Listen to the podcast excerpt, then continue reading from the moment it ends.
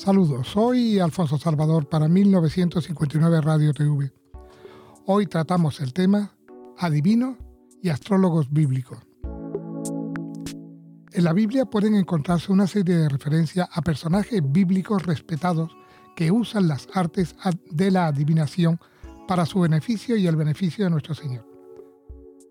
Naturalmente, cuando los personajes son los favoritos de los escritores bíblicos, estas artes astrológicas y mágicas son perfectamente buenas, pero cuando las usan los no favoritos son malas. Independientemente de este prejuicio, no hay duda de que los personajes bíblicos buenos practicaban las artes mágicas. De hecho, en la primera parte de la Biblia se ensalza la adivinación como un medio de comulgar con Dios o adivinar el futuro. Génesis capítulo 30 versículo 27.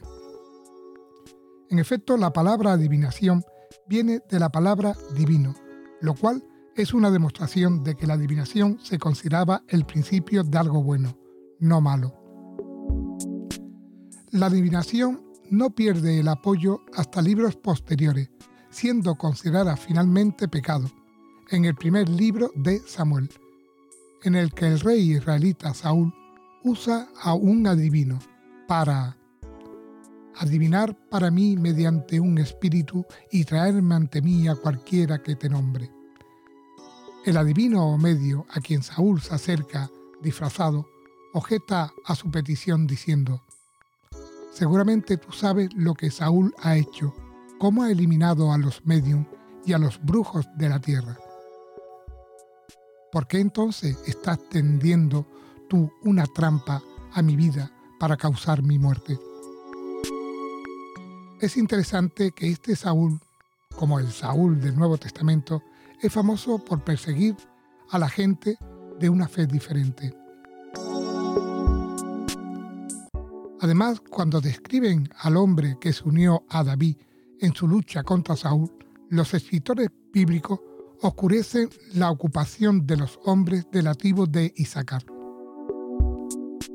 De los hijos de Isaacar, perito en el conocimiento de los tiempos, para saber qué había de hacer Israel, su jefe fueron 200 y todos sus hermanos bajo sus órdenes. 1 Corintios 12, 32. En realidad, estos hombres que tenían conocimiento de los tiempos son astrólogos y lo eran muchos de ellos.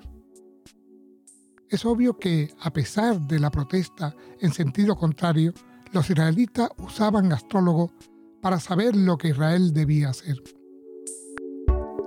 Además, por las repetidas exhortaciones bíblicas contra estas artes mágicas, queda claro que gran número de personas en Israel y Judá practicaban la astrología y la adivinación, como se indica en Isaías capítulo 3 versículo 2. Por ejemplo, donde el Señor expulsa de Judá y Jerusalén al juez y al profeta, al adivino y al anciano. Los jueces en el Antiguo Testamento son también sacerdotes y en realidad astrólogos judiciales.